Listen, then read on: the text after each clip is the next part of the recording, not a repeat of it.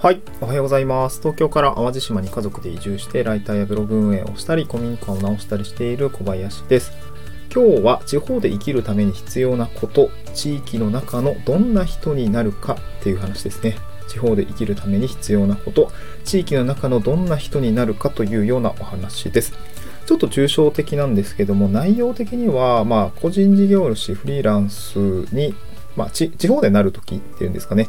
まあ、あの、もともとそこになんか遅延だったり人脈みたいなものがある人については、まあ別に多分大丈夫だと思うんですけど、僕みたいに移住してきて、全然遅延も、そして人脈もなかった状態から、あの、地域に根ざしつつ、地域の中でお仕事をしたりとか、生活をしていくために、まあ、まさに地方で生きるために必要なこととして、まあ、どういうものが必要なのかなっていうところをですね、まあ、ちょっと今、えっと、外ことの、あのー、指出さんの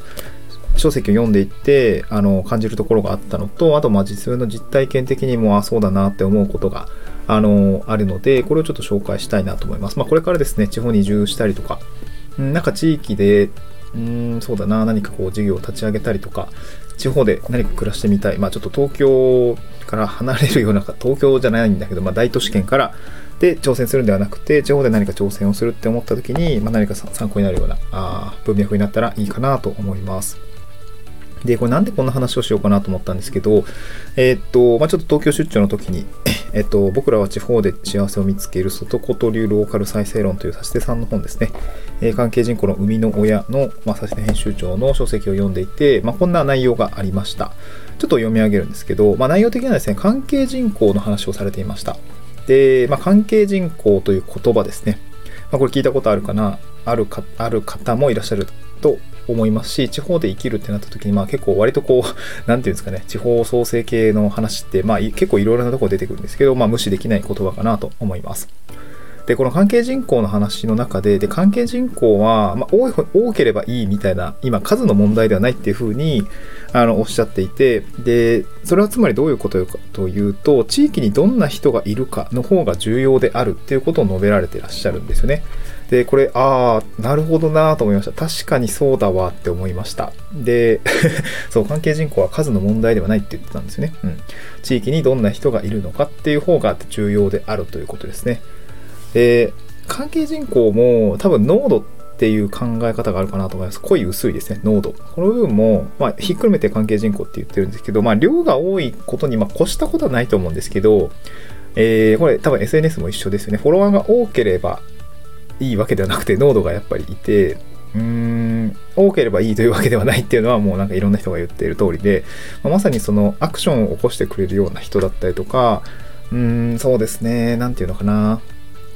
まあ、まさにどんな人、まあ、ここでいうどんな人っていうのは目的に応じたりとか地域にとっての影響力っていうところを考えるといろいろ思い当たる節あるんですけどもう地域にどんな人がいるかの中でなんか一番重要なのって結構やっぱなんかことを起こせる人だと個人的には思っていてそこで事業を起こしたりだったりとか、まあ、そこに巻き込む力があればなおいいんですけどやっぱりそこでまあ自活していく、まあ、僕ら個人事業主フリーランスの時って、まあ、生活していくのもなかなか大変だったりも するとは思うんですけど関係人口の、まあ、ちょっとまあ、関係人口という、まあ、なんで、なんだろう、あんまり自分ごとにならないような言葉の文脈で僕は語ることは特にないんですけども、何か自分自分が地方で生きていくために必要なこととしては、このまさに地域にどんな人がいるかの方が重要であるっていう文脈で言うと、地域の中のどんな人になるかの方が重要であるっていう、まあ、そのマクロの視点で言うと、どんな人がいるかっていうのが重要ですっていうふうに言われてるんですけど、ミクロ的な視点で言うと、地域の中のどんな人になるかなれるかっていうところがすごく重要なんじゃないかなと思っているんですよね。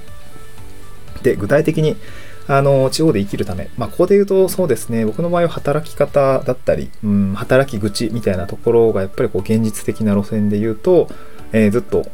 命題になっている、まあ、どうやって生きていくのか 稼いでいくのかっていうところの、まあ、発信をずっとしているので、まあ、こういったところのフォーカスになるんですけどもやっぱりどういう人になればいいのかっていうと、やっぱ仕事が集まってくるような人になれるかどうか、まあそういうこと、なんだろう、そういうところで、うーん、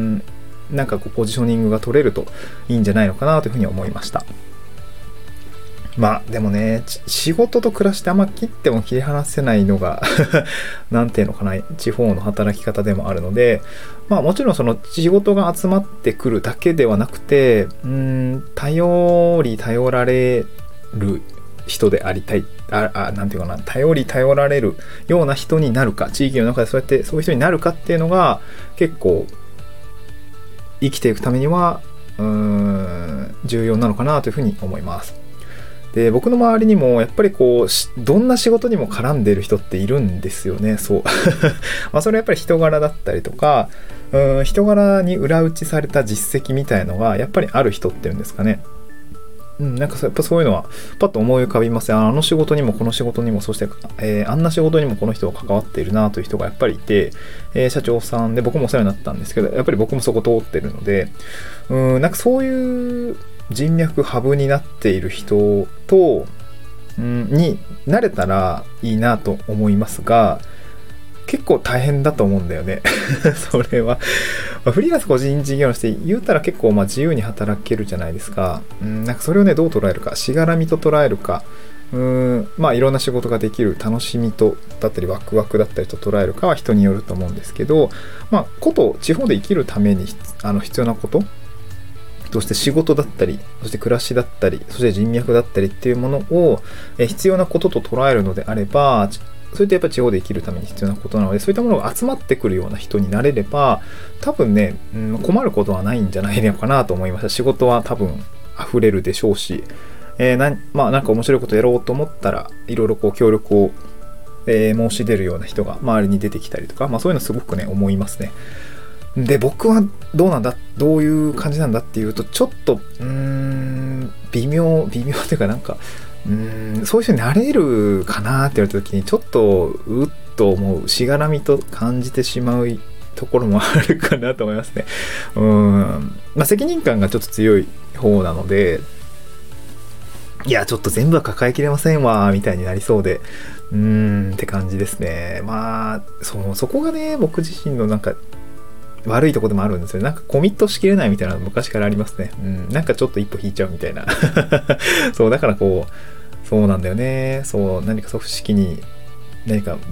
みっちりと属することもなく どうなんでしょう。でも組織で働く、必要のために働くっていうのはまあ割とこう別に好きというか、普通の一般会社員レベルの、うん、貴族意識はあるというか、なんだけれども、うん、なんか100%やってくれっていう感じでもないっていうね ね。だからそこでやっぱ信頼感が多分違うんでしょうね、きっと。うん。なんかそういうのがあるので、なかなかこう、地方で生きるために必要なこととして、地域の中のどんな人になるのかっていうのが、あの、重要であるっていうことは分かってるんだけども、どんな人になるのかっていうところの、まあ、こんな人だよっていうのがね、見えてくる。まあ、例えばね、なんか100%たたなななんて必ず頼ってもいいみたいな人になるってなった時に自分がそうなれるかっていうとうーん。いや、ちょっとそんな頼られてもみたいな